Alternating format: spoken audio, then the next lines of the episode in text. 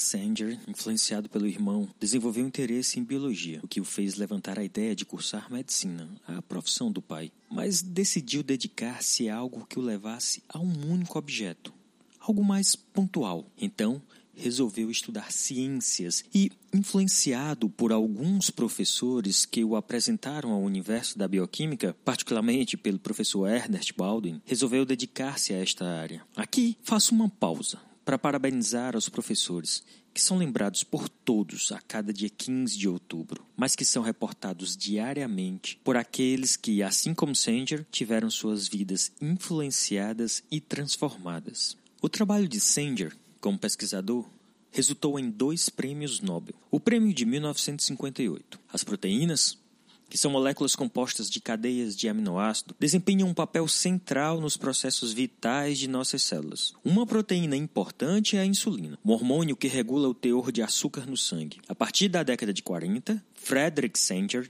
estudou a composição da molécula de insulina. Ele usou ácidos para quebrar a molécula em partes menores, que foram separadas uma da outra com a ajuda de eletroforese e cromatografia. Análises posteriores determinaram as sequências de aminoácidos nas duas cadeias da molécula. E em 1955, Sanger identificou como as cadeias são ligadas. O prêmio de 1980. O genoma de um organismo é armazenado na forma de longas filas de blocos de construção, conhecidos como nucleotídeos, que formam moléculas conhecidas como DNA. O genoma de um organismo pode ser mapeado estabelecendo a ordem dos nucleotídeos na molécula de DNA. Em 1977, Frederick Sanger desenvolveu um método baseado no uso de pequenas quantidades do que é conhecido como desoxinucleotídeo. Eles podem ser inseridos na cadeia do DNA, mas em um determinado nucleotídeo, eles param o crescimento da cadeia para que sejam criados fragmentos de comprimentos diferentes. Após sofrer o que é conhecido como eletroforese, as sequências nucleotídicas em uma amostra de DNA pode ser identificada. Após ser agraciado com o segundo prêmio Nobel em 10 de dezembro de 1980, Sanger proferiu o seguinte discurso no banquete Nobel, o qual aproveito para lembrar as atuais e futuros cientistas sobre a essência do que é ser um pesquisador. Então, abre aspas. Quando eu estava aqui, 22 anos atrás, eu me dirigi aos estudantes de 1958 como colegas, porque, embora tivesse 40 anos, ainda sentia que era um deles e ainda me sinto o mesmo hoje. Eu e meus colegas estivemos envolvidos na busca do conhecimento. Temos aprendido e ainda estamos aprendendo, e espero que continue aprendendo. Acredito que estivemos fazendo isso não principalmente para obter riqueza ou até honra, mas sim porque estávamos interessados no trabalho. Gostamos de fazê-lo e sentimos muito fortemente que aquilo valia a pena. A pesquisa científica é uma das ocupações mais emocionantes e gratificantes. É como uma viagem de descoberta a terras desconhecidas, buscando não um novo território, mas um novo conhecimento. Deve atrair pessoas com um bom senso eh, voltados para a aventura. Quando eu era jovem, meu pai costumava me dizer que as duas atividades mais valiosas da vida eram a busca da verdade e da beleza. Acredito que Alfred Nobel deve ter sentido a, mesma coisa quando deu esses prêmios à literatura e às ciências. Através da arte e da ciência, em seus sentidos mais amplos, é possível dar uma contribuição permanente para a melhoria e o enriquecimento da vida humana. E é nessas atividades que nós, estudantes, estamos envolvidos. Por fim, gostaria de cumprimentá-los, jovens estudantes, de quem o futuro depende. Fecha aspas. O texto, assim como o discurso de Sanger, está disponível na página do Nobel.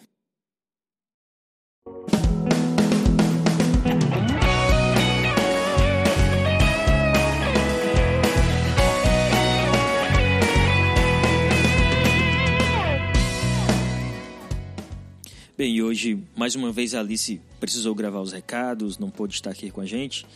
Bem, então, o que é que o povo anda falando, Alice? Olá, ouvintes do Farmacast, tudo bom? Eu sou Alice Araruna, esse é o nosso Farmacast e eu vim novamente passar um pouquinho dos recados que a gente recebeu nesses últimos dias. Estamos iniciando hoje uma nova série de episódios. Esperamos que vocês tenham gostado da série de antimicrobianos que a gente finalizou. Na verdade, a gente deu uma pausa, não falamos sobre todos os antimicrobianos ainda, mas a gente contemplou grande parte deles até o episódio passado. Na sequência, e nos próximos meses terão ainda outros episódios sobre aquela série, mas agora estamos aí dando início a um novo assunto muito pedido, né, muito solicitado aí pelos nossos ouvintes. Então a gente está aproveitando esse mês para começarmos a falar um pouco sobre o tratamento do diabetes por meio de do uso de insulina e hipoglicemiantes. Esperamos que vocês gostem bastante.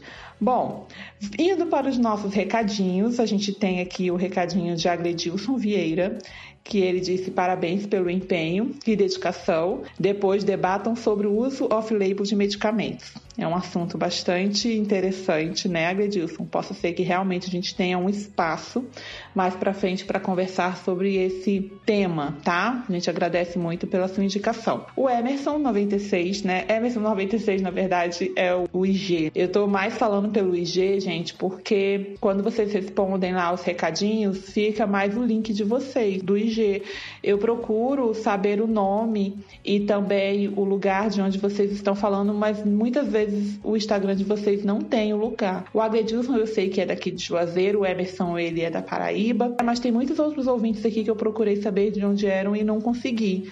Então, se possível, quando vocês forem mandar os recadinhos, mandem também o lugar de onde vocês estão falando. É muito importante para a gente saber a extensão, até onde o nosso Farmacast está chegando, tá bom? Então, o Emerson ele disse que perguntou, na verdade, se essa gravação estaria com todos os APAN. O APAN, para quem ouviu o cast passado, ele colocou o nosso nome com as siglas e se refere exatamente a Alice, Pablo, a Ana e a Natália. Então, então, Nesse caso, eu acredito, Emerson, que a gente consegue atender à sua pergunta, ao seu pedido, porque ainda que seja de uma forma diferente, eu estou participando sim do episódio. E o episódio ele está com a Ana, o Pablo e a Natália. Então, esse episódio tem sim todos os APAN, tá? E depois ele ainda mandou Alice, alô Alice, volte a gravar, hashtag volte Alice. Então, Emerson, a gente está tentando se organizar realmente. É bem provável que no próximo próximo episódio eu esteja, tá bom? Obrigada pelo carinho. Vamos tentar nos reunir realmente presencialmente todos, tá? A Fernanda Xavier perguntou: Pessoal, cadê o Pharma Flash? Manda um beijo para mim. Adoro vocês, continuem sendo incríveis. Fernanda, é o seguinte: já tem episódios do Pharma Flash gravado. Só que o que, que acontece? A gente queria que realmente tivesse um arsenal de episódios gravados, porque a gente tem toda essa dificuldade de se reunir e o Pharma Flash ele vem com uma dinâmica diferente, que seriam episódios curtos, mas que sejam lançados com uma periodicidade menor. E para a gente manter essa rotina, é necessário que a gente tenha grande parte dos episódios já gravados para não acontecer o que aconteceu há dois meses atrás, da gente não ter condição, não ter tido tempo de fazer um episódio. Todos os nossos ouvintes nos receberam de uma forma muito positiva, entenderam o fato da gente não ter publicado naquele mês, mas a gente não quer que isso se torne uma rotina, a falta de um episódio para vocês. Então a gente só vai lançar o Pharma Flash quando realmente a gente tiver condição de manter no ar na periodicidade que a gente deseja. Muito obrigada pelo seu questionamento, por você ter lembrado do Pharma Flash. Inclusive, você é uma das pessoas que sempre nos questionam, inclusive no direct, sobre o Pharma Flash. A gente observa que é algo que realmente você está esperando bastante. Então, isso só demonstra o carinho que você tem por nosso trabalho. Obrigada mesmo, tá bom? Mas aguarde mais um tempinho que a gente vai se organizar em relação a isso. A Fernanda Teixeira, ela pediu para fazer um cast sobre interação medicamentosa. Ela disse que nós salvamos bastante ela e agradece por isso. Então também já está aqui catalogada a sua solicitação. A Ana Flávia, ela é da USCS, que é a Universidade Municipal São Caetano do Sul e perguntou qual seria o assunto do próximo episódio. Então a gente sempre procura manter um pouco de suspense sobre o próximo cast, mas vai estar tá seguindo a linha temática desse cast que a gente está publicando hoje. Luciana Vilar pergunta: por favor, faça um cast sobre hipolipemiantes. Então, Luciana, tá mais próximo do que você imagina, viu? Já já estamos chegando aí nesse seu pedido, nessa sua solicitação. O Rafael diz que é professor de farmaco e muitas vezes recorre aos episódios do cast para incrementar as aulas dele. Sabe, Rafael, isso é uma prática, inclusive, entre nós mesmos também. Então, eu não sou professora de farmacologia, sou professora de outras disciplinas, mas uma vez e outra vem algo da farmaco dentro das minhas aulas e às vezes é necessário, principalmente na química medicinal, eu sempre estou ouvindo o Farmacast. A Ana Luísa é professora de farmacologia, o Pablo também, a Natália também, professora de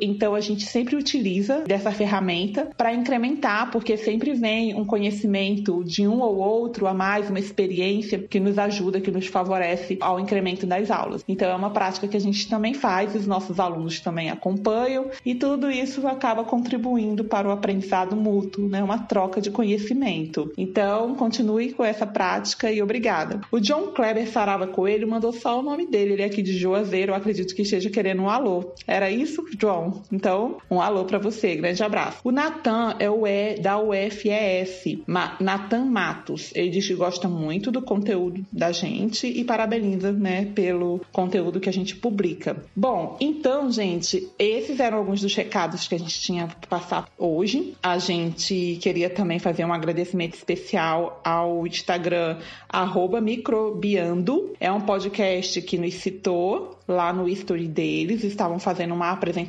sobre podcasts de ciências e colocou o Pharmacast como uma das indicações. O primeiro podcast de imunologia e microbiologia do Brasil. Ele é feito pelos professores e alunos da UFRJ e Fiocruz e a gente se sente muito honrado em estar sendo citado por vocês, né? Está sendo lembrado por vocês e a gente agradece e estamos aí para sempre que possível estarmos entrando em contato e vamos passar também a ouvir, agora que a gente teve conhecimento do microbiando, vamos passar a ouvir também, vai ser uma fonte aí de informação muito importante para a gente. Então, recomendamos e agradecemos pela indicação. Em falar em indicação, pessoal, eu até coloquei lá no history para a gente fazer aí uma campanha, né, rumo aos 3K. Então, a gente está faltando, tá faltando pouco, só menos de 100 seguidores para a gente chegar aos 3K, aos 3 mil seguidores via Instagram. E é muito importante que vocês nos ajudem, nos citando no history de vocês vocês, marcando os amigos, indicando.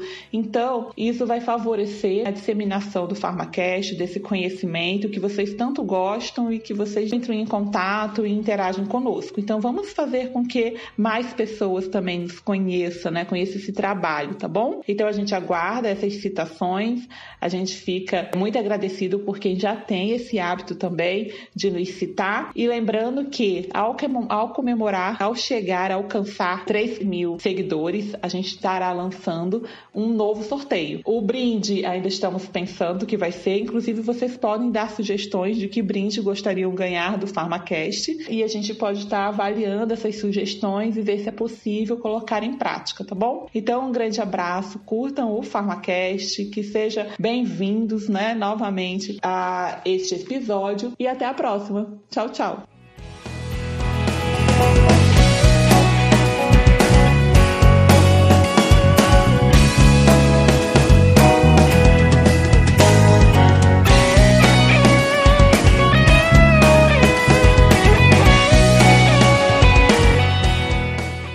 Olá pessoal, em mais um episódio do PharmaCast e eu sou o Pablo Farias, Ana Luísa Martã, Natália Bitu. E esse é o PharmaCast.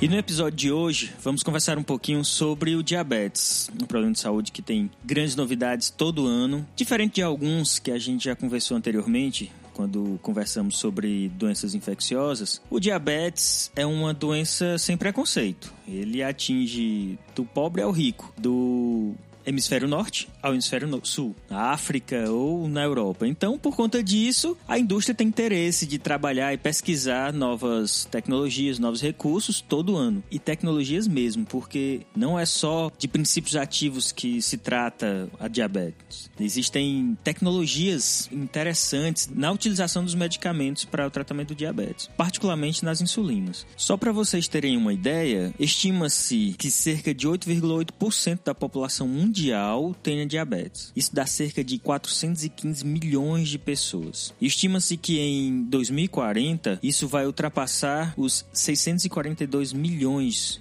de pessoas no mundo que sofrem do diabetes. As causas são variadas. O próprio envelhecimento da população vai fazer com que seja mais provável que essas pessoas desenvolvam diabetes. Mas além disso, e talvez até mais importante, algo que a gente possa trabalhar aí, está relacionado aos hábitos alimentares, o estilo de vida das pessoas cada vez mais sedentárias, a tecnologia traz muitas coisas boas, mas facilita tanto a vida que a gente passa mais tempo sentado apertando só o botão. Então não dá para perder peso movimentando só o polegar. Então o estilo de vida é fundamental para o controle, para a prevenção do desenvolvimento de diabetes. E os hábitos alimentares, desde que ocorreu assim a revolução industrial e que os alimentos vêm praticamente prontos, praticamente não, vêm prontos e as pessoas cada vez buscam mais sabor e sabor significa sal e açúcar, isso tem contribuído bastante para que o diabetes tenha se firmado cada vez mais na população, tá? Mas diabetes, nós temos classicamente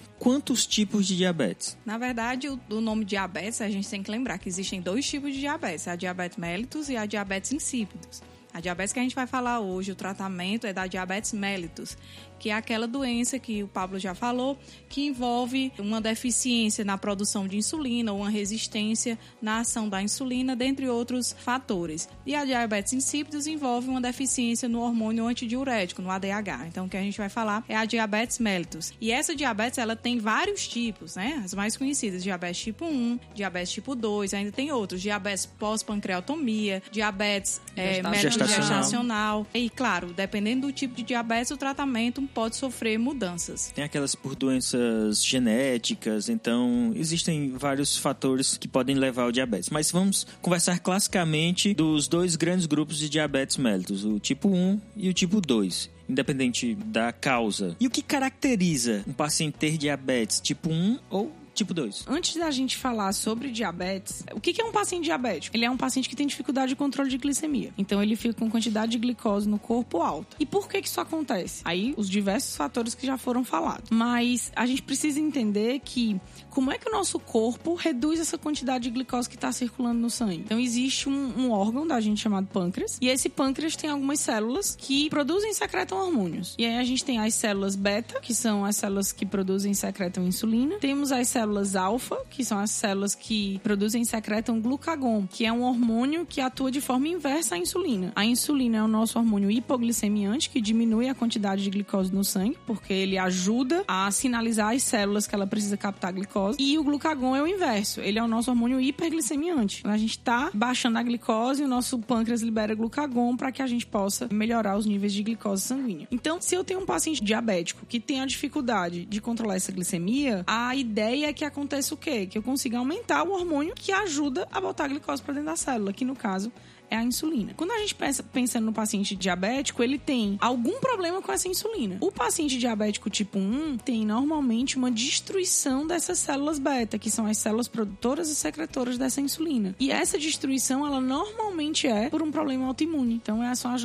anticorpos que geram essa destruição. E o paciente diabético tipo 2 ainda produz insulina, embora essa produção ela possa estar um pouco diminuída, mas ele tem a produção de insulina e existe algum tipo de resistência, de não reconhecer reconhecimento das nossas células para essa insulina, que é a famosa chamada resistência à insulina. Então, a resistência insulínica nada mais é do que a dificuldade que as nossas células têm de reconhecer essa insulina, que é o que vai informar a ela que ela precisa botar glicose para dentro dela. Então, a diferença básica entre o diabetes tipo 1 e 2 é isso. É a forma como essa insulina é reduzida ou reconhecida. A gente sempre fala sobre essa coisa de a insulina botar a glicose para dentro da célula. Em termos farmacast mesmo, como é que é ela faz isso? Como é que ela coloca essa glicose para dentro das células? Só deixando claro que essas células que a gente está falando são praticamente todas as células do nosso corpo, né? Então a gente tem tecido muscular e principalmente o sistema nervoso central. O sistema nervoso, na verdade, ele só utiliza glicose como fonte de energia, diferente de outras células. É, mas aí é importante falar que o sistema nervoso é o único que não precisa de insulina para isso. Isso é importante. Senão um diabético morreria rapidinho. Exatamente. Um mecanismo de sobrevivência, digamos assim, né? de adaptação.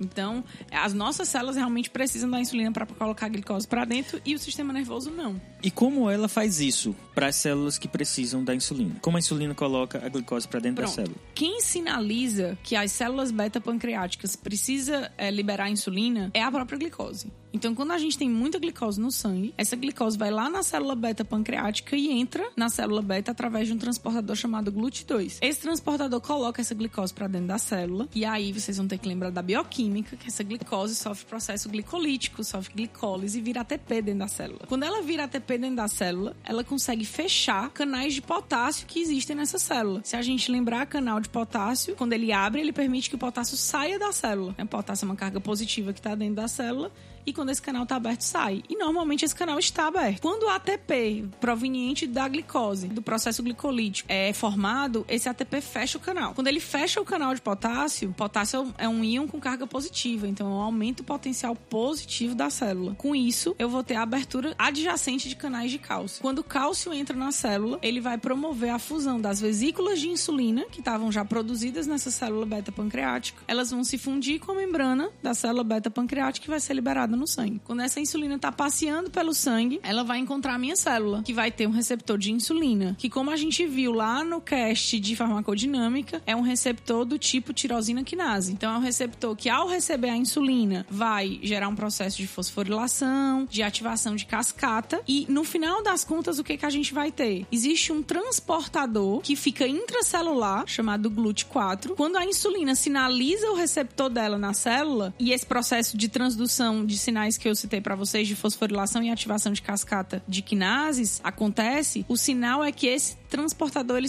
tem que se translocar de dentro da célula para a membrana da célula. E aí quando esse transportador GLUT4 vai para a membrana da célula, ele coloca a glicose para dentro dessa célula e ela consegue aproveitar como energia. Então vamos lá, a gente tem uma concentração de glicose aumentada, isso sinaliza o pâncreas, o pâncreas, então vou simplificar aqui a história, tá? Então, o pâncreas estimula a secreção de insulina. Essa secreção de insulina, essa insulina então vai para a corrente sanguínea, que vai se espalhar pelo corpo, encontrando células que têm receptores de membrana. Essa insulina se liga ao receptor e ao se ligar não significa que ele vai entrar. Ele apenas sinaliza a célula que, olha, eu tô aqui fora. Dá para abrir a porta para a glicose que tá aqui. Então o transportador sai, capta essa glicose e coloca para dentro da célula. E então a célula consegue usar em todos os seus processos de obtenção de energia e tudo mais. Isso, e quando a insulina se desliga do receptor, esse transportador glúteo que estava lá na membrana apto para receber a glicose volta a ficar internalizado e aí a célula não consegue mais captar a glicose. Ah. E o- o- os pacientes com diabetes tipo 2 têm um problema nesse reconhecimento. Ele tem menos receptor, o receptor desacoplou sítio de ligação, não consegue reconhecer. Esse encaixe aí da insulina com o receptor tá deficiente, principalmente no diabético tipo 2. Ah, então nesse caso eu comi muito doce durante minha vida, é, tive um hábito alimentar péssimo, ingerindo muito carboidrato, muito açúcar. O que é que vai acontecer? Glicemia tá direto alta, aí sinaliza pro pâncreas liberar muita insulina, aí o organismo pensa, tem muita insulina e o receptor vai se adaptar. É isso que acontece no nosso organismo, né? Tenta manter o equilíbrio e aí ele fica como? Dessensibilizado. Aí que a é gente chama de resistência, resistência à à insulina. insulina. E tem como saber, no paciente diabético tipo 2, se o problema dele é mais uma deficiência de produção e liberação de insulina pela célula beta-pancreática ou se é mais resistência, porque isso acaba orientando qual a melhor opção farmacológica.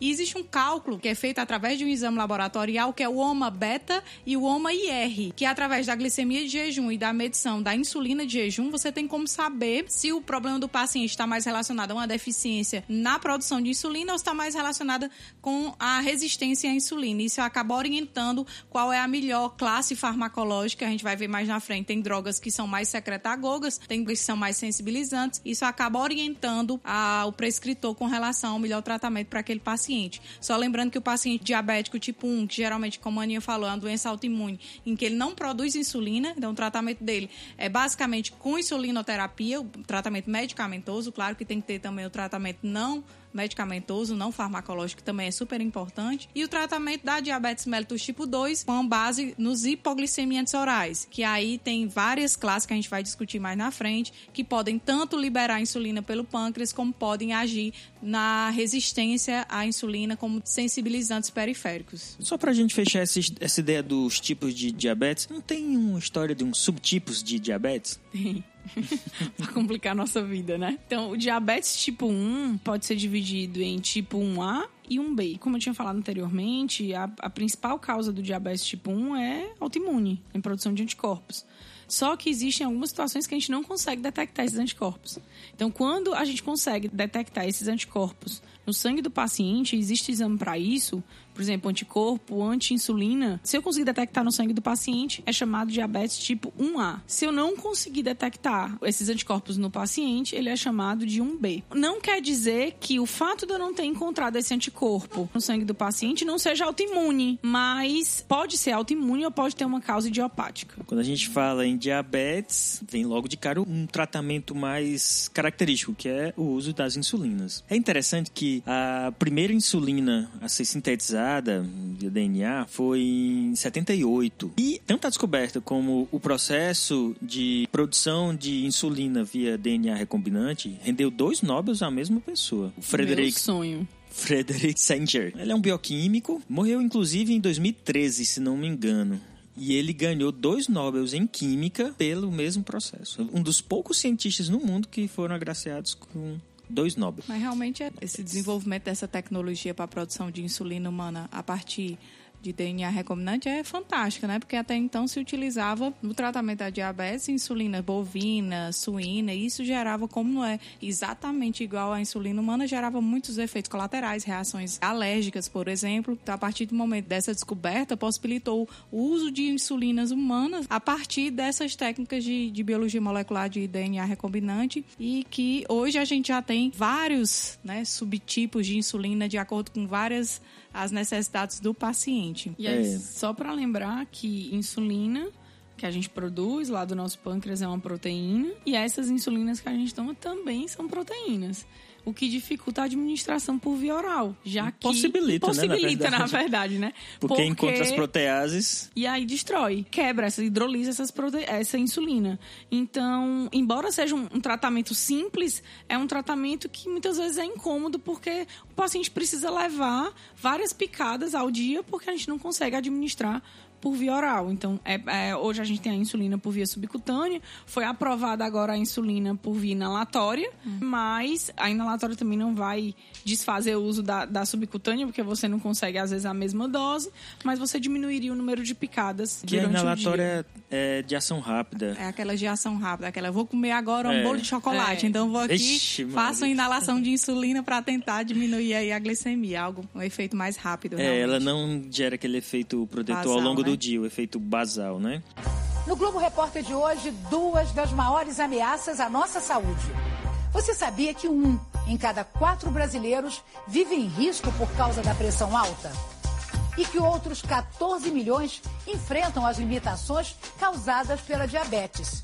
Bom, mas então, já que a gente está falando de insulinas, vamos nos estender um pouquinho sobre elas. Quando a gente fala insulina, praticamente é a mesma molécula de insulina. A diferença está mais na tecnologia farmacêutica que está em torno dela, então na, na preparação medicamentosa. A insulina pura mesmo, isolada, normalmente tem um efeito muito rápido, mesmo quando administrada por via subcutânea. Ela tem uma absorção rápida. Então o que é que acontece? Normalmente o que varia uma insulina para outra é um agente que é adicionado a essa preparação que vai gerar um depósito. Ele segura a insulina e vai liberar aos poucos. Então esse agente pode variar, pode ser protamina, uma é das mais utilizadas hoje é o zinco que segura a insulina e vai sendo vai liberando ela aos poucos. Então isso é o que vai determinar o tempo de, de ação e de liberação dessa insulina. A farmacodinâmica, o mecanismo de ação dessas insulinas, os vários tipos que hoje existem no mercado, é o mesmo mecanismo de ação que a Aninha já falou, que é lá sobre o receptor tirosinoquinase.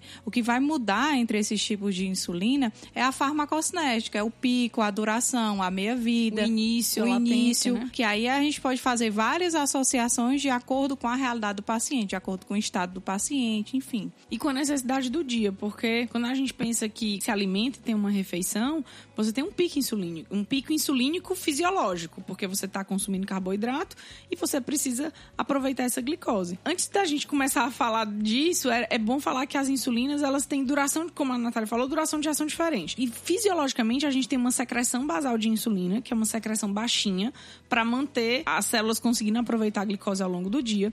Mas toda vida que a gente se alimenta, fisiologicamente, eu tenho picos de liberação de insulina. Para quê? Para suportar aquele excesso de glicose que está chegando no sangue e poder aproveitar eles na célula, quando não consigo aproveitar, guardar de alguma forma, é no fígado, na forma de glicogênio. Mas toda vida que eu me alimento, eu tenho um pico de insulina, uma liberação alta de insulina, com o objetivo de colocar essa glicose para dentro. E a gente precisa tentar mimetizar isso com o tratamento. Eu preciso ter uma insulina que mantenha uma concentração constante ao longo do dia, mas eu também preciso ter insulinas que mimetizem esse pico insulínico que eu teria no momento da alimentação. Então, são insulinas que elas normalmente iniciam de forma muito rápida, mas elas também perdem seu efeito de forma muito rápida. É realmente esse pico para suportar a carga de carboidrato de glicose pós-prandial, pós-alimentação. Então, normalmente se trabalha com uma combinação. Uma insulina que tem um efeito mais longo, que vai simular esse efeito basal da insulina fisiológica, e uma insulina rápida para resolver as questões da alimentação. A, o, a carga de carboidrato está sendo ingerida naquela alimentação imediatamente.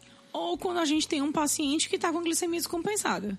Ah, eu preciso sim, baixar claro. de forma rápida. Então a insulina rápida entra ou para pós-refeição ou para os ajustes. os ajustes rápidos da hiperglicemia. É interessante que a insulinoterapia, né, que é esse tratamento com insulinas, é feito tanto para paciente com diabetes tipo 1, como pacientes diabético tipo 2, apesar de que a insulinoterapia, a própria Sociedade Brasileira de Diabetes diz que a insulinoterapia é para casos, digamos assim, que o tratamento farmacológico com os medicamentos, sejam orais ou injetáveis, não esteja respondendo, mas essa insulinoterapia ela é feita tanto para paciente diabético tipo 1, como para paciente diabético tipo 2, como até para paciente com diabetes gestacional. Então a insulina é aí um dos carros-chefes para o tratamento da diabetes. Lembrando que no tratamento da diabetes mellitus existem duas vertentes, né, que a gente tem falado aqui do medicamentoso, mas existe também o tratamento não medicamentoso, que esse é talvez o principal, que é a mudança do estilo de vida da- do paciente, a redução na ingestão de carboidrato,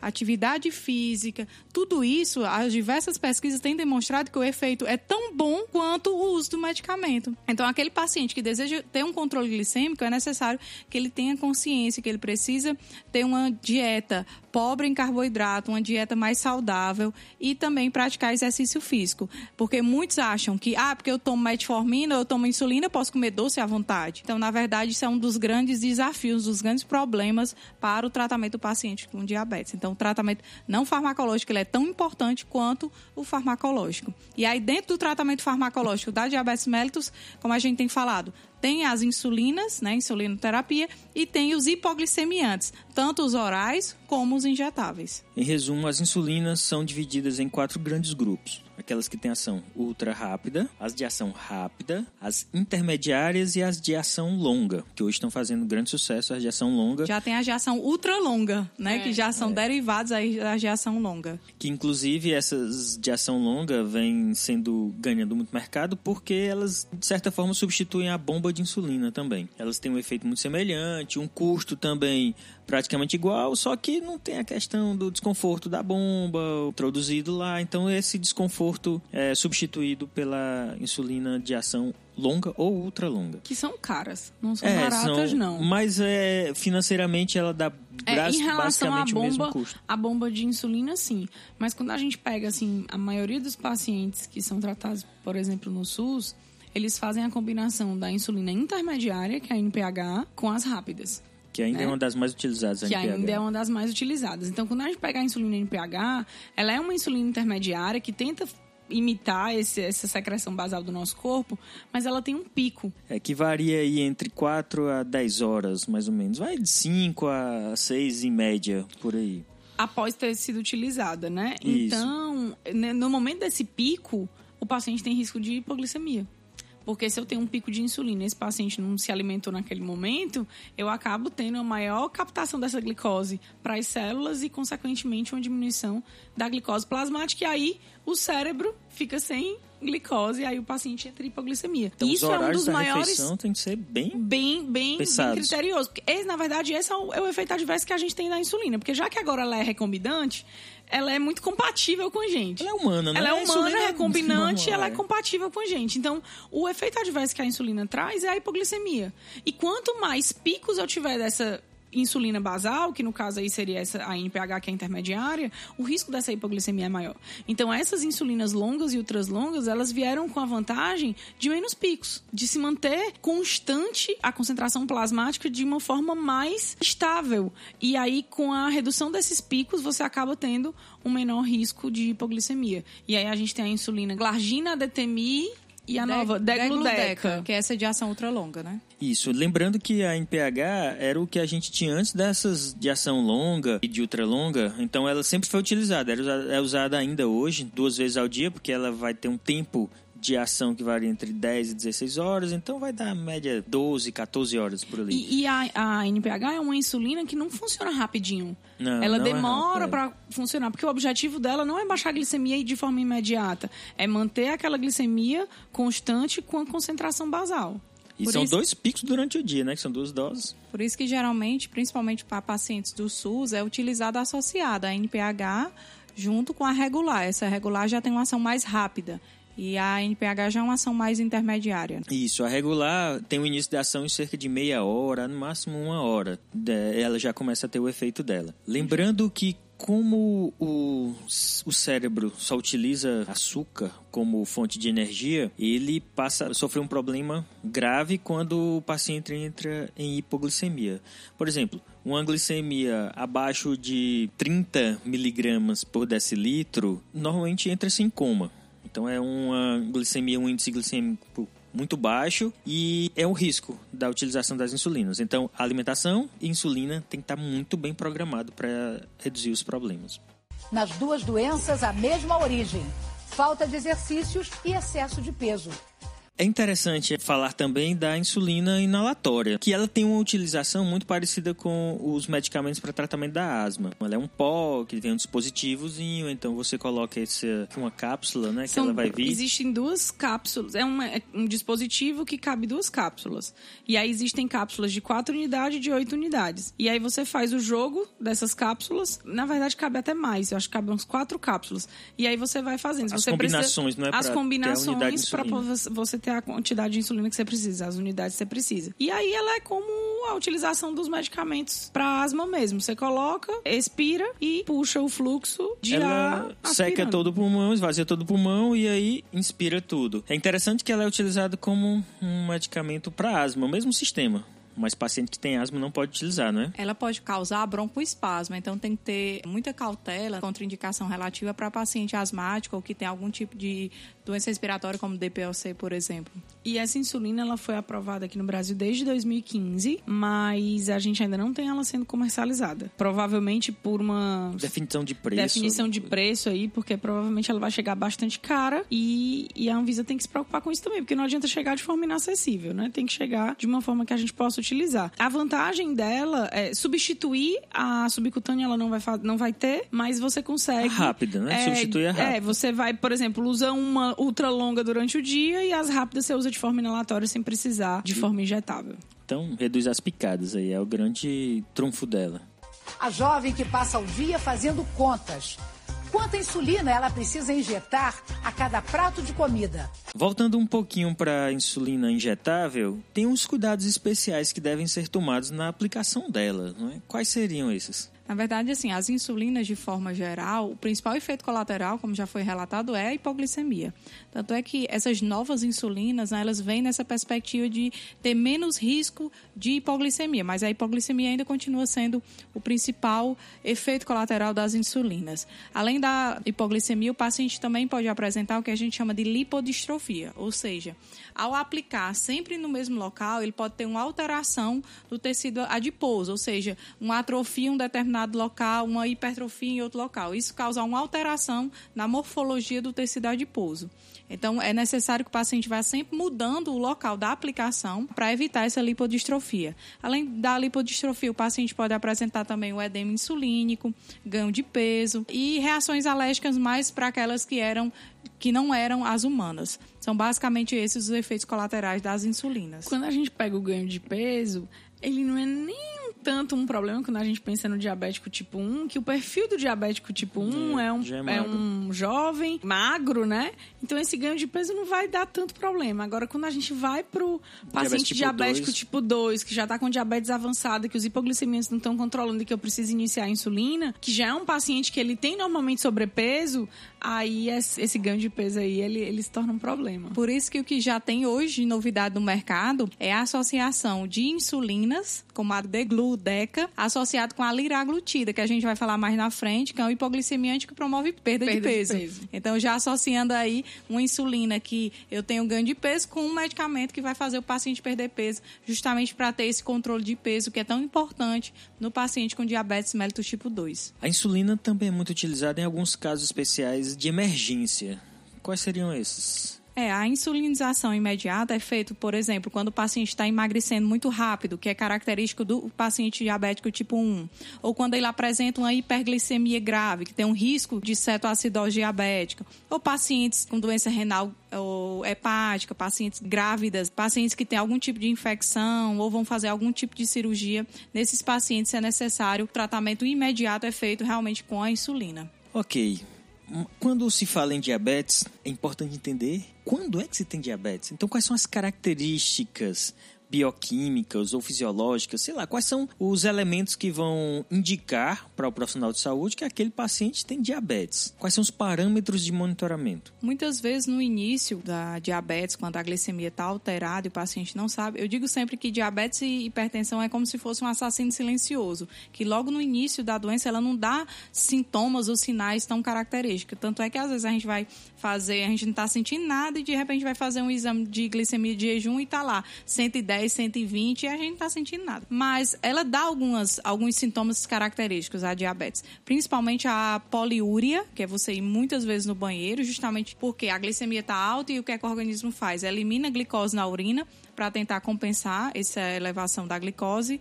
Também, Mas também causa muita sede, né? A pessoa bebe já mais você urina também. mais, né? Tem também a polidipsia, né? Que é, você tem mais sede.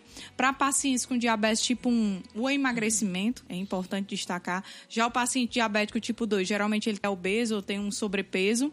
Já tem uma né? idade maior. Já tem uma idade também, maior. Né? O paciente também pode apresentar polifagia, muita fome. Aí você me perguntar, mas se ele tem muita glicose na, no sangue, ele ainda vai sentir muita fome? Ele tem glicose, mas muitas vezes a glicose não está sendo utilizada como fonte de energia, como foi não é falado. É pela célula. Ela não pela consegue célula. entrar. E se ela não consegue entrar, ela não consegue ser utilizada como fonte de energia. E, e o, o organismo nem sabe que está lá. É, o organismo disso. acaba sinalizando, ó, você vai ter que comer mais, e aí acaba sendo um problema que vai sendo agravado cada vez que você come. E geralmente a gente gosta de comer carboidrato, né? Porque carboidrato é vida.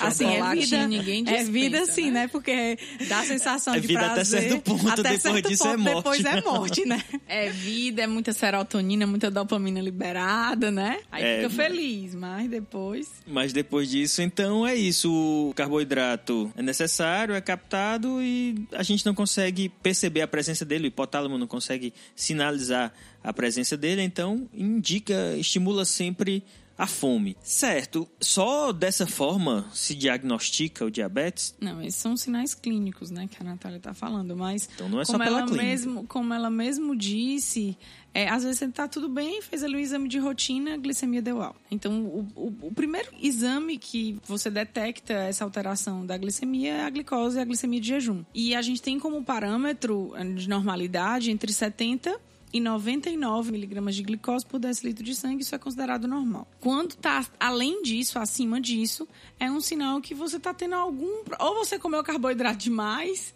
ou você está tendo algum probleminha para colocar essa glicose para dentro da célula. Comeu carboidrato demais há pouco tempo, né? É, a um curto, paciente a curto normal. prazo. Por isso que o exame de, glicó- de glicemia tem que ser em jejum, para esse carboidrato da dieta não interferir diretamente no exame. A gente considera o jejum aquele tempo sem alimentação de 8 a 12 horas, né? Isso. E aí, eu tenho um paciente que fez um exame de rotina e a, glicó- a glicemia dele deu 88. Tá tudo certo. Quando essa glicemia dá acima de 99, 199, 125, 126, é um sinal de que a gente precisa investigar e confirmar isso daí. Quando a gente en- chega nessa situação, alguns exames adicionais podem ser pedidos para poder verificar se o paciente de fato está com alteração patológica na secreção ou no reconhecimento dessa insulina no corpo. E aí a gente tem o teste de tolerância oral à glicose, que é um teste chato pra caramba, ruim pra quem faz. As grávidas amam fazer esse É, teste, né? pois é, Você é não um dá nem teste gastura, né? É um teste que você fica medindo a glicemia de meia em meia hora, que você precisa fazer sobrecarga de carboidrato de destrose, se eu não me engano.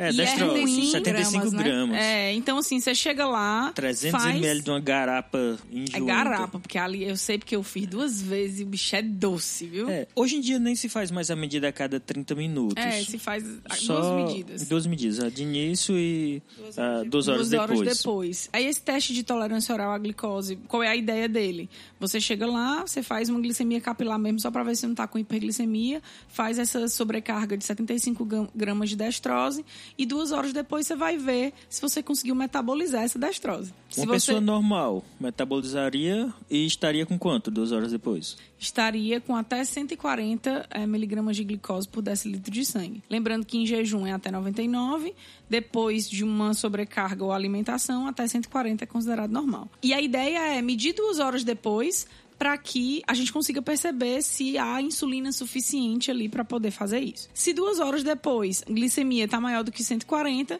é um sinal de que você não está com atividade insulínica bacana.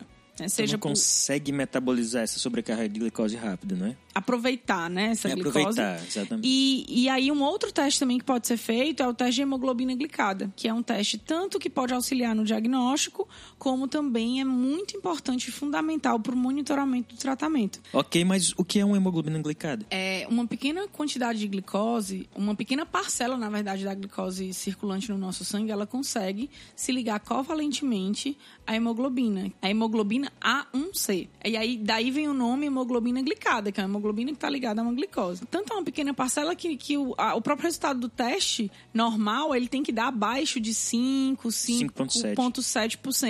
5,7%, né? Porque realmente, fisiologicamente, uma pequena pa- parcela se liga. E aí ela é uma medida útil no monitoramento, principalmente, porque a hemácia tem uma meia-vida de três meses. Então, você consegue meio que ver um histórico aí dessa glicose aumentada ligada a essa hemoglobina. Então, Então ela pega o cabo na mentira. ela pega o cabo na mentira. Aquele cara que, assim, tá comendo bolo, comendo chocolate o mês todinho. Aí, no- na semana que tem que ir pro, Pro médico, Pro faz o médico. monitoramento, né? Aí ele não come para poder ele pedir o exame, a glicemia de jejum dá baixa, mas aí a hemoglobina glicada dele dá alta. Ele pega o mentiroso, mas também ele consegue verificar se o tratamento tá funcionando ou não. Porque se ele inserir um tratamento no paciente, ele está fazendo a dieta, está fazendo exercício físico e a hemoglobina glicada dele ainda está alta, é um sinal de que aquele tratamento não está sendo efetivo. É um sinal de que tem que ou adicionar, aumentar a dose ou trocar o medicamento. Mas uma coisa que é importante é que agora a hemoglobina glicada também é um exame para diagnóstico.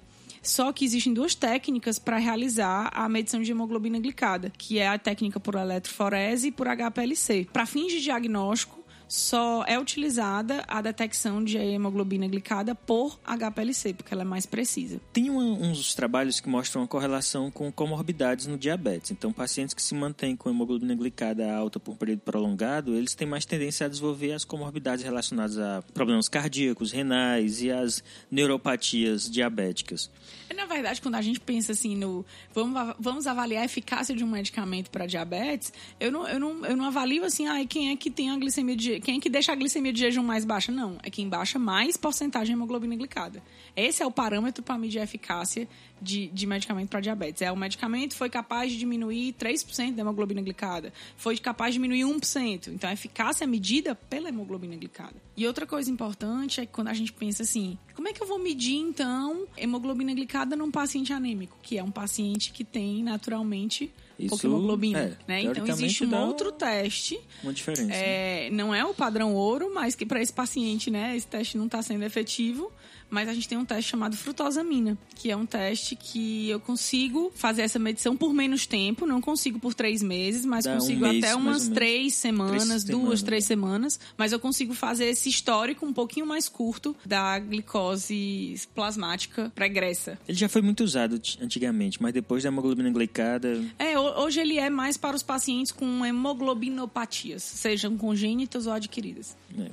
E o desafio de um grupo de Brasília: anular os efeitos da diabetes com exercício e muita informação. Além da insulina, existe também o tratamento que até pouco tempo nós consideramos como hipoglicemiantes orais, não é? Chamávamos de tratamento com insulina e o outro tratamento era com hipoglicemiantes orais, mas a gente só pode chamar agora de hipoglicemiantes, porque não insulínicos, porque existe uma classe que é injetável também, não é mais oral. Via de regra, o tratamento de diabetes tipo 1 não tem muita opção, é insulina.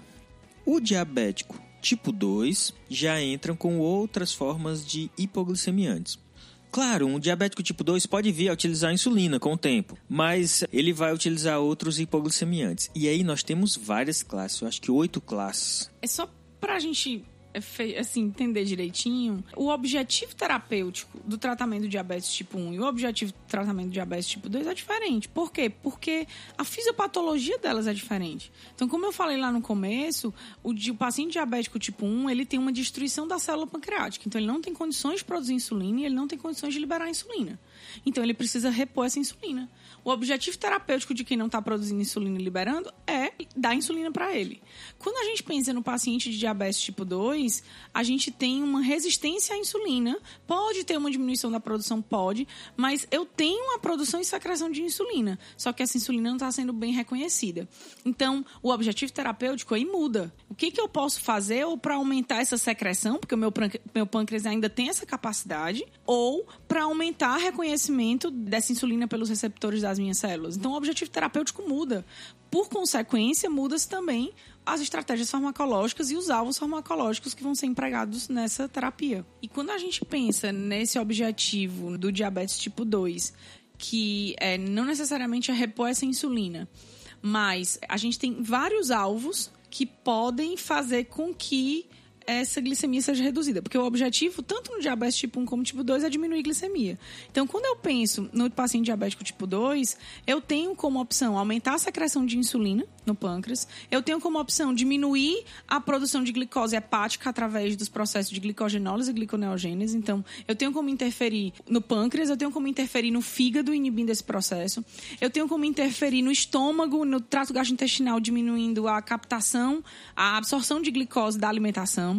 Eu tenho como interferir em receptores eh, nucleares que vão fazer transcrição de genes que vão aumentar a sensibilidade desses receptores. Então, são diversos alvos, não necessariamente só o aumento da secreção de insulina, aumento da secreção renal de glicose. Então, hoje a gente tem diversos alvos que podem ser utilizados de forma isolada ou combinada para que consiga se atingir o objetivo terapêutico que é a manutenção da glicemia nas concentrações plasmáticas normais. E aí, dentro de essas várias opções que existe hoje no tratamento da diabetes mellitus tipo 2, entre oito classes né, que a gente tem de hipoglicemiantes, a escolha pelo prescritor vai depender de quê?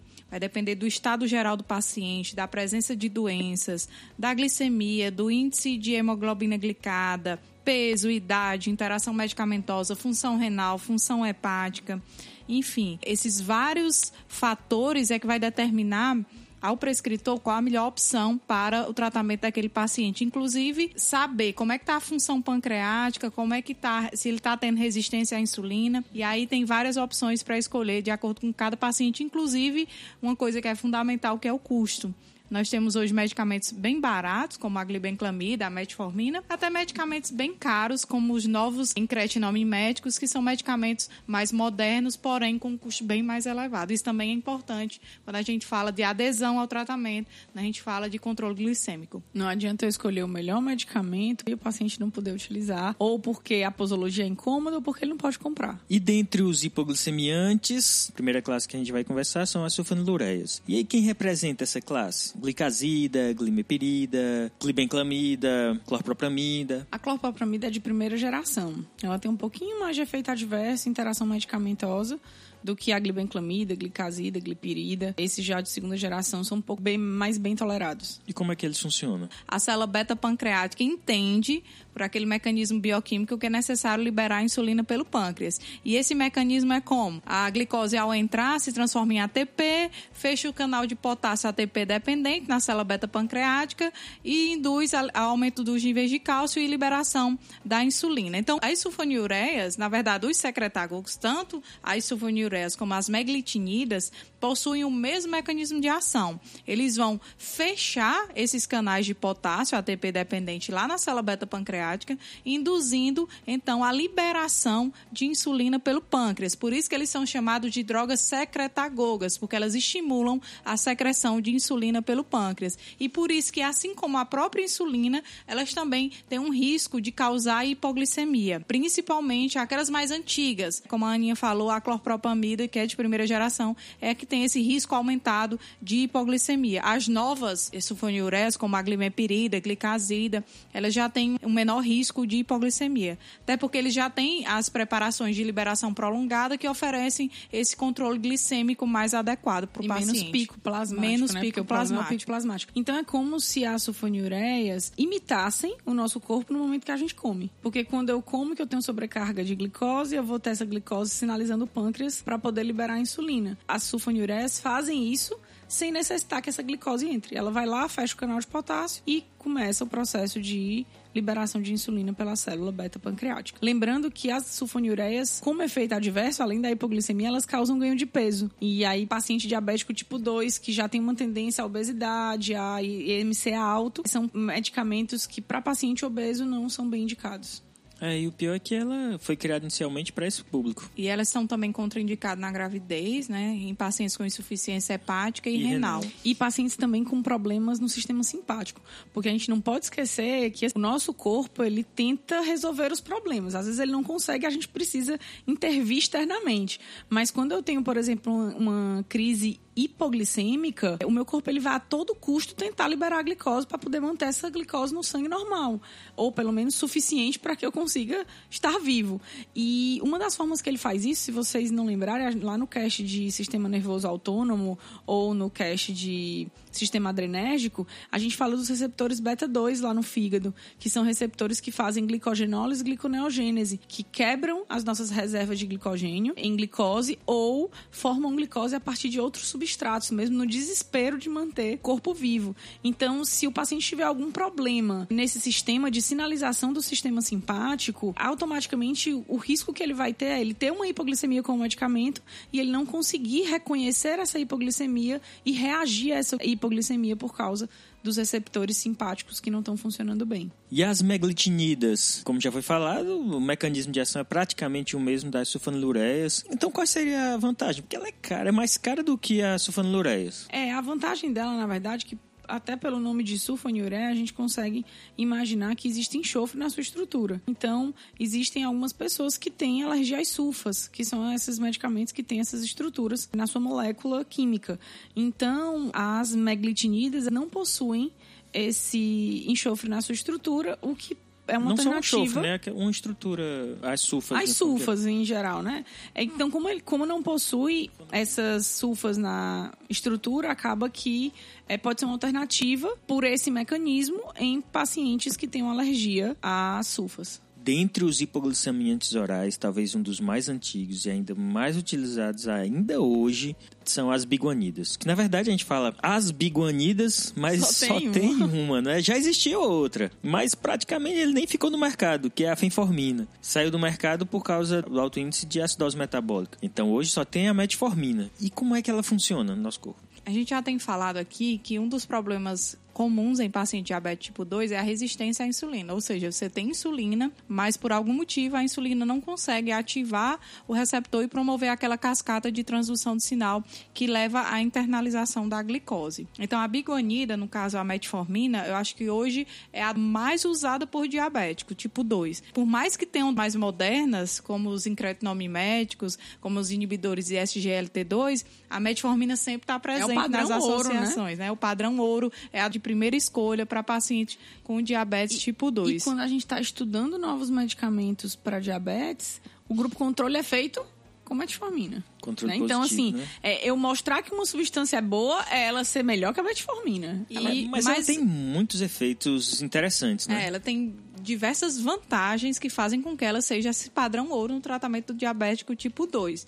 Ela, por exemplo, melhora a função endotelial, reduz risco de doença cardiovascular em paciente diabético, diminui estresse oxidativo, é, melhora o perfil lipídico, diminui o peso, que é algo fantástico, porque a gente sabe que paciente diabético tipo 2 geralmente tem um sobrepeso, muitas vezes é até obeso, então a metformina vem nessa perspectiva de fazer ajudar o paciente a perder peso. No entanto, ela também tem desvantagem. Por exemplo, ela causa muito distúrbio gastrointestinal, principalmente diarreia. Ela pode causar deficiência em vitaminas do complexo B, como por exemplo, deficiência de vitamina B12, que pode gerar anemia megaloblástica. Já pensou? A gente vê ela muito sendo usada, muitas vezes em associação com o omeprazol, e o omeprazol também causa deficiência de vitamina B12, aumentando aí o risco de anemia. Também pode causar acidose, por isso que é contraindicada em pacientes com cetoacidose diabética, porque pode piorar a questão desse distúrbio. No entanto, a metformina ainda é uma droga muito interessante, porque o mecanismo dela, o mecanismo de ação ainda não está totalmente desvendado.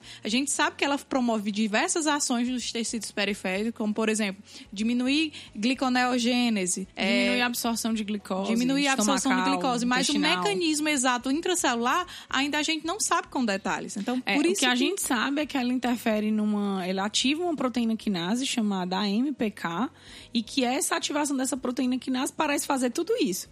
Então a gente tem ações lipolíticas, a gente tem ação na produção de glicose, na melhora da captação da célula. Então ela também é considerada um sensibilizante, porque ele aumenta a captação. Então eu aumentei o processo aí de reconhecimento dessa insulina pela célula. Então é incerto porque a gente não consegue compreender como a ativação dessa MPK faz tudo isso. Mas que a ativação dessa proteína foi um estudo de 2001 que fala sobre esse mecanismo de ação da metformina. E de lá pra cá a gente só vem lembrando de que ele é incerto e que ela faz bastante coisa, mas que tem a ver com essa proteína quinase aí que é ativada por ela. Porém, em vários tecidos e órgãos fazendo todos esses efeitos que a Natália comentou. E a vantagem, além da perda de peso, que a gente viu que, por exemplo, as sulfonilureias promovem ganho de peso. Outra coisa é ela não causa hipoglicemia, justamente porque ela não mexe na liberação de insulina. A ação dela é na periferia de agir principalmente na sensibilização dos receptores à ação da insulina. Então, ela torna ainda mais interessante, segura para o paciente diabético.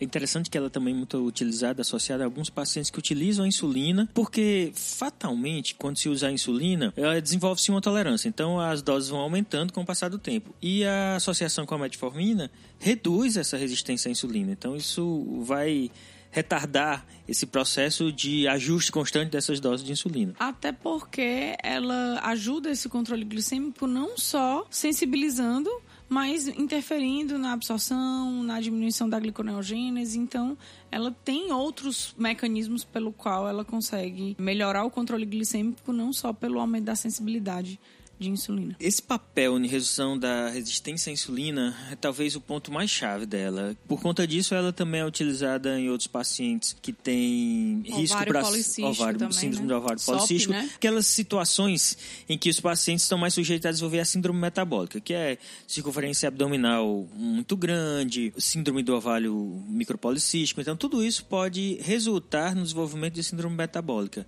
que é caracterizada, dentre outros fatores, a ocorrência de resistência à insulina. Então, a metformina passa a ser utilizada por conta disso. A gente vê muito hoje a metformina sendo usada na ginecologia. É, embora ela, como as anteriores, também não é interessante ser utilizada durante a gravidez. importante isso. E também ela não pode ser usada em insuficiência renal, nem insuficiência hepática, insuficiência cardíaca, pulmonar, nada, nada todo, tudo isso é, é situação em que o paciente não deve utilizar a metformina. Já faz quatro anos que Dona Ivete toma remédio diariamente por causa da diabetes. A taxa de açúcar no sangue chegou a 362, considerada um risco para a saúde. Além da biguanida, tem outro sensibilizante? Tem as glitazonas, que também diminuem a resistência à insulina, que a gente tem só a pioglitazona no mercado e que elas atuam se ligando em receptores nucleares, que são os receptores P-par-gama, que são os receptores proliferadores de peroxissomos. E ao aumentar a expressão gênica desses receptores, eles aumentam a sensibilidade dos tecidos à insulina, o que faz diminuir a resistência como consequência. E as glitazonas podem ser utilizadas de forma monoterapia ou associada com metformina também, e elas têm como efeito adverso, e aí ela perde da metformina nisso, que é ganho de peso. Então, paciente obeso, a glitazona também vai causar o ganho de peso, que é uma coisa que a gente não quer, ela pode provocar também um pouquinho de edema. Mas tem aí uns estudos que mostram que ela é boa para situações de insuficiência cardíaca, né? diminui risco de apesar da rosiglitazona ter sido retirada em 2010 por apresentar um risco aumentado de gerar infarto, infarto agudo do miocárdio e aterosclerose. É, e a troglitazona foi retirada inicialmente nos Estados Unidos, em boa parte da União Europeia, por causa do risco de intoxicação hepática. Então o Brasil também já retirou ela. As glitazonas, de uma forma geral, existem algumas polêmicas em torno delas, inclusive da pioglitazona, de algumas outras doenças associadas, inclusive até surgiu aí alguns trabalhos trabalhos com aumento do risco de câncer, mas ainda existem alguns estudos em relação a ela. Existem outras alternativas no mercado, hoje em dia estão sendo até preferidas por causa dessa obscuridade na segurança na utilização das glitazonas. Dos fármacos que falamos até agora, eles têm uma ação muito pontual específica no pâncreas, nos locais onde você precisa captar realmente a glicose. Mas existe como evitar que esse medicamento, que a glicose seja absorvida? Então, não seria tão mais fácil se a gente não conseguisse absorver a glicose? Seria o sonho, né? E aí? Vamos, Dá para fazer vamos, isso? Vamos comer chocolate comer e não tudo. absorver? E não absorver?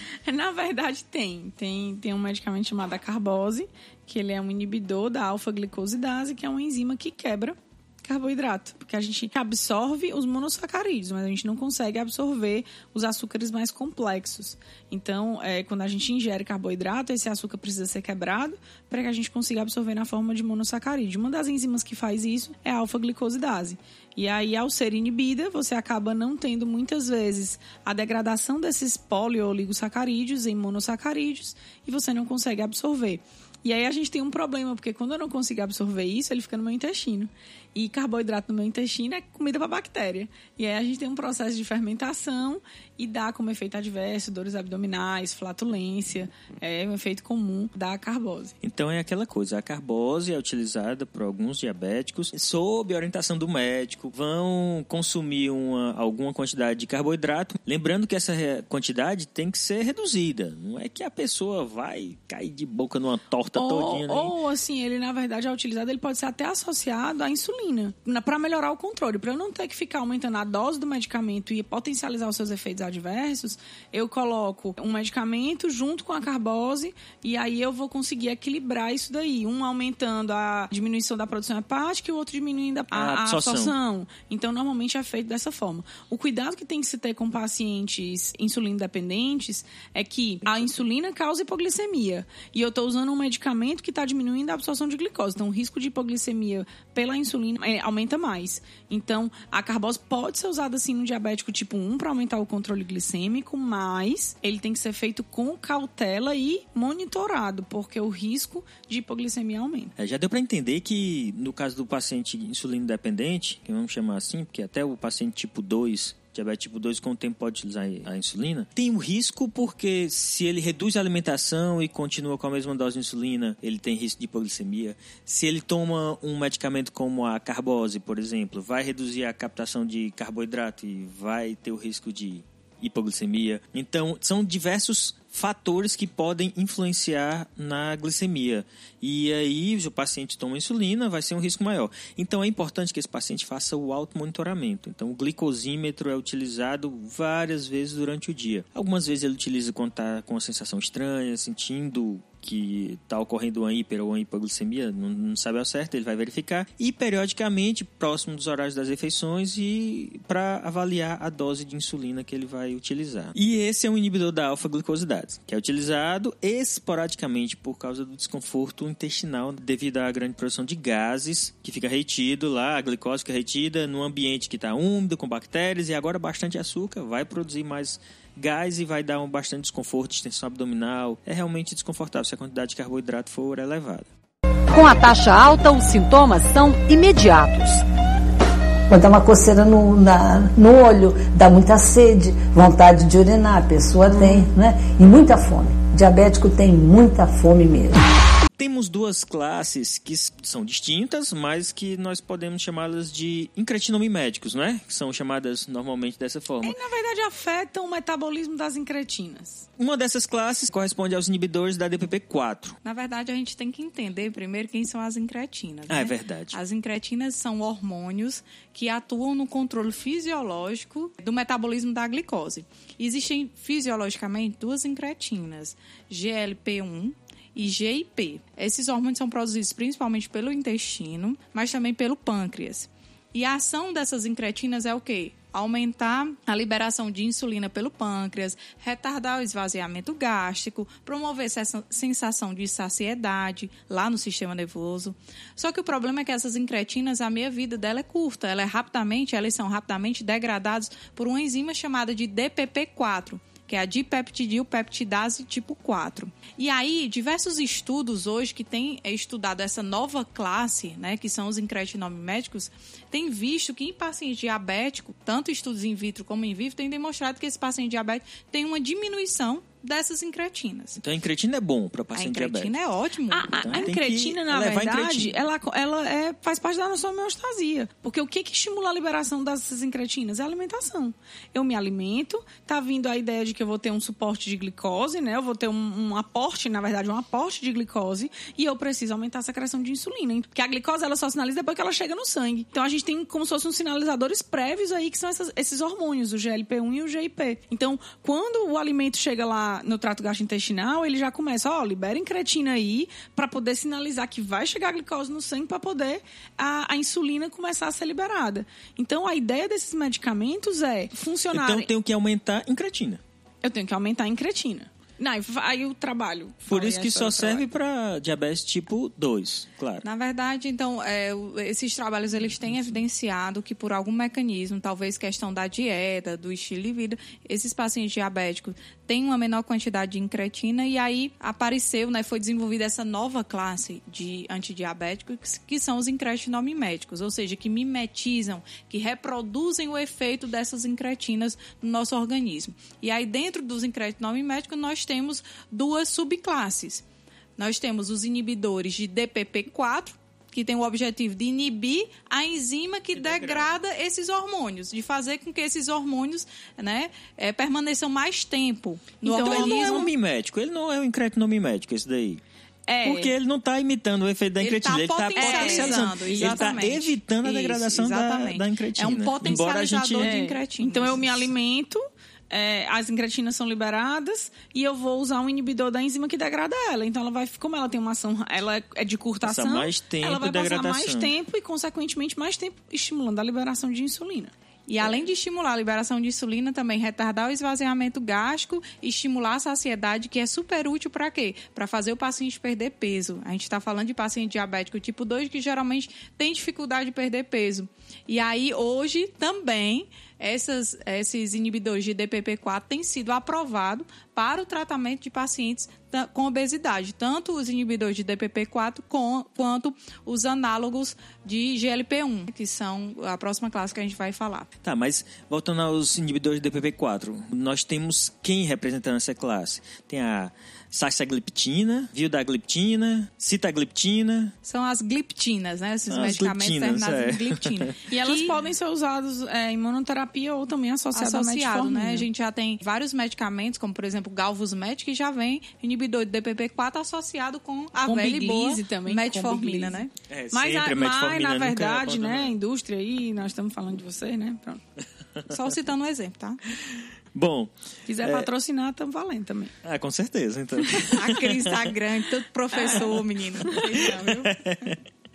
Bom, então, continuando aqui nos incretinomiméticos, nós temos um, os análogos de GLP-1. Como é que eles funcionam? O que é o GLP-1? Realmente, Você já falou aí agora, sim mas- é um incretinome médico, né? Porque Esse é o um análogo ele vai simular, ele vai fingir que ele é o GLP-1. O GLP-1 é um tipo de incretina produzido pelo nosso organismo. E aí esses análogos eles vão atuar como agonistas do receptor de GLP-1, produzindo os mesmos efeitos que a gente tem relatado aqui das incretinas. Uma das desvantagens dessa classe em relação aos inibidores de DPP-4, os inibidores de DPP-4 eles são de uso oral. Já os análogos de GLP-1 são de uso injetável, Subcutâneo. subcutâneo. E aí ver- eh, teria o mesmo problema que os pacientes dizem, ah, eu não quero todo dia ter, receber um- uma aplicação, não. Ah, eu não tomo insulina, eu tomo um medicamento oral e agora o médico passou isso daqui que é para injetar. E aí foi aprovado, na verdade, nos Estados Unidos. Não chegou aqui no Brasil ainda a semaglutida, mas isso é questão de tempo, que é uma, um análogo de GLP-1 por via oral. Então já existe a semaglutida subcutânea, mas agora ela foi aprovada e, na verdade, já está sendo utilizada lá nos Estados Unidos na dose de 7, 4, 14 miligramas por via oral. Então é, é realmente uma vantagem grande, porque a via de administração é uma via bem mais cômoda. É, mas quais são os representantes que a gente tem hoje? Tem a exenantida e a liraglutida, que são, Liraglutida, né, que são os subcutâneos. Isso. Mas e isso agora não- a semaglutida, né? Que É, mas isso não foi um, um grande problema porque ela acabou sendo utilizada associada à insulina. O paciente já vai receber a dose de insulina, então é associado a um análogo de GLP-1. Normalmente existem medicamentos que já vêm com eles na mesma dose, como se faz com as insulinas mistas, que a insulina mista é aquela que numa mesma dose vem a rápida e a, e a lenta associada, normalmente 70-30, que é 70% da lenta e 30% da rápida, ou 80-20. Mas aqui no caso, a gente vem a insulina associada a outro hipoglicemiante, que, Que é a o liraglutida. análogo- a liraglutida. Foi lançado né, em 2018, então é algo bem novo aí que está vindo como uma nova opção no tratamento do paciente diabético tipo 2. Tipo, E essa Esses- semaglutida nem chegou aqui no Brasil ainda, É, né? Esses mão. incretinomédicos têm sido bastante prescritos, né? E de primeira escolha. O único problema aí deles é a questão do custo. São medicamentos realmente de alto custo e que isso influencia bastante no tratamento farmacológico. Esses últimos que a gente falou, o custo não é nada baixo não, hein? Nessas, os incretinas, quando a gente fala incretinas, não é, É, o nada preço barato. que se paga para perder peso, né? Mas aqui no caso, é, os eventos adversos parecem ser menores, não é? Tem um Menos risco relato. também de hipoglicemia, porque acaba como ele aumenta a liberação de Isso. insulina pelo pâncreas, não tem como fugir da hipoglicemia, né? É, eles Mas é menos intenso em comparação com a sulfonilureas, por exemplo. Não tem muita associação também com problemas hepáticos, pelo menos até o momento não. É claro que é tudo novo, tá? É, É, tudo são novo. drogas quando a gente novas, fala, né?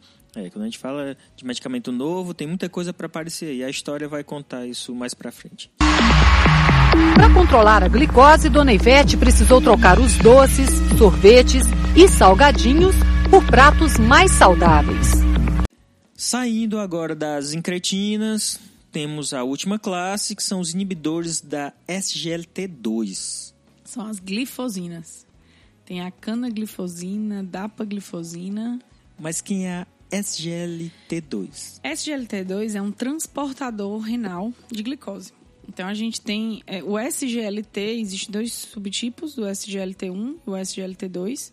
Os dois subtipos a gente tem no rim e no intestino. No rim a gente tem mais o 2, no intestino a gente tem mais o 1. Esse transportador é um transportador de sódio-glicose. Quando o sangue lá está sendo filtrado, vai passando pelo túbulo renal, na região ali do túbulo proximal, onde a gente tem esse transportador, ele volta a glicose para o sangue e A volta o é sódio também. reabsorvida. Ela é reabsorvida e volta o sódio também. É um É cotransporte cotransporte, sódio glicose. de sódio glicose.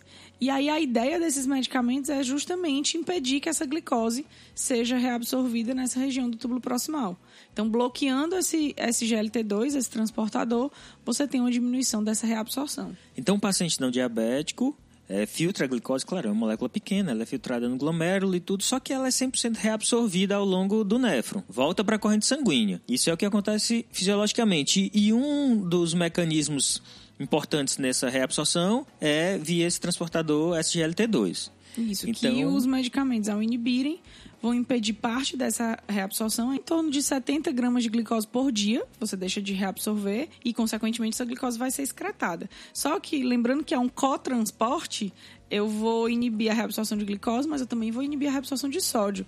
Então, parece aí que essas glifosinas também dão uma ajudada no controle da pressão arterial se o paciente for hipertenso, porque você também tem um aumento da eliminação do sódio. E quando elimina sódio, elimina água, o volume plasmático acaba diminuindo também. Por isso que elas são úteis, né? Na prevenção de problemas cardiovasculares também. Isso saiu agora, na verdade, há uns quatro dias atrás, o resultado de uns estudos da dapaglifosina, que é um antagonista de SGLT2, sendo comprovada a eficácia dele na insuficiência cardíaca, de paciente diabético ou não diabético.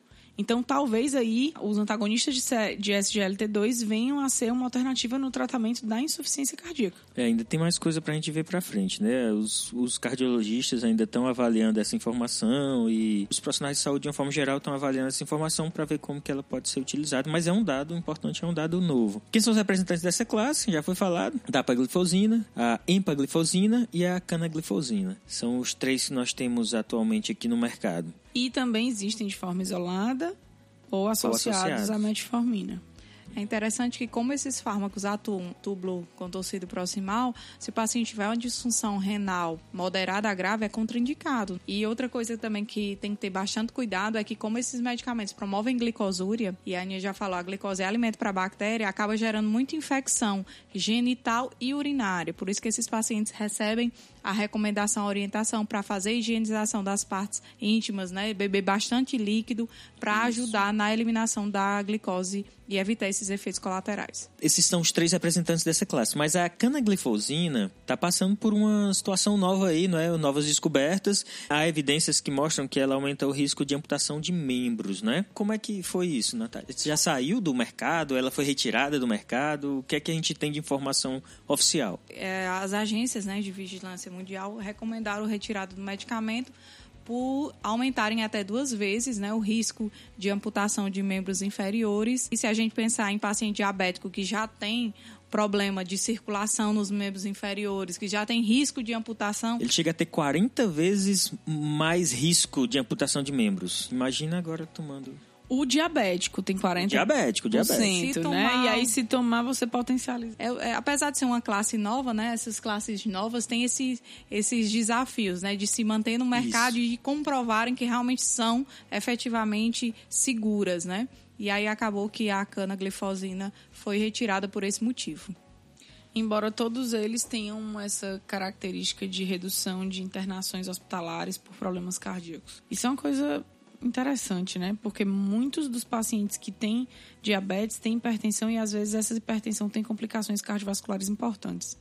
Ela nos acompanha à Faculdade de Nutrição da Universidade Federal do Rio de Janeiro.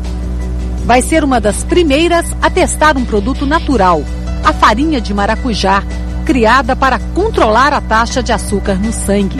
Bem, pessoal, e é isso. Apesar de tantas opções terapêuticas, no caso do diabetes, a melhor opção é não adquirir diabetes. Se mantivermos uma alimentação saudável, a prática de atividades físicas, um hábito de vida saudável, fica menos provável que o diabetes ocorra.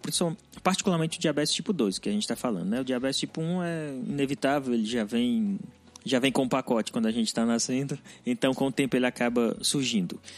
Seja feliz, coma bem, não se estresse, que Comer bem não é comer muito, hein? É verdade. Então, a alimenta- alimentação saudável requer menos açúcar, menos gordura e mais macronutrientes. Então, é imprescindível. Falar de diabetes e não falar de uma boa alimentação, não, não existe uma coisa se existe a outra. Diabetes e uma boa alimentação, os dois pouco provavelmente estariam juntos. E lembrando que mês que vem, né, dia 14 de novembro, é o Dia Mundial de Prevenção à Diabetes. Então, todos juntos aí na luta contra o diabetes, que é realmente uma enfermidade que atinge um número muito grande de pessoas em todo o mundo. E algo preocupante é que a gente já tem visto crianças com diabetes mellitus tipo 2, justamente por conta dos hábitos alimentares, da falta de atividade física, né? Então é algo realmente preocupante, porque até então a gente achava que a diabetes tipo 2 só era pessoas mais velhas, acima de 50 anos. Agora não, tá vindo aí para criança também por conta dos próprios hábitos alimentares, né, dessa vida atual agitada, em que o tempo é muito curto e as pessoas preferem muitas vezes alimentos ricos né, em açúcar, em gordura e acaba gerando esse problema de saúde pública que é a diabetes. Muito celular, muito açúcar e pouca brincadeira na rua. Então, acaba resultando Fica a dica, né? fica a É, dica. Fica a dica, mistura perigosa. Então é isso, pessoal. Esse foi mais um episódio do PharmaCast. Esperamos que tenham gostado. Aguardamos o feedback de vocês em todos os canais que vocês já sabem, Instagram, no site. Lembrem que eu já falei uma vez aqui do agregador que é o Cashbox, ele também tem uma áreazinha para fazer comentários que é bem interessante, muita gente tem se pronunciado por lá. Independente do canal, entre em contato por e-mail, Instagram, Cashbox ou qualquer sinal de fumaça, qualquer outro aí que vocês queiram. E é, e é isso daqui, a gente fica por aqui. Um abraço para vocês. Valeu, galerinha. Tchau, tchau. Tchau, pessoal, até a próxima.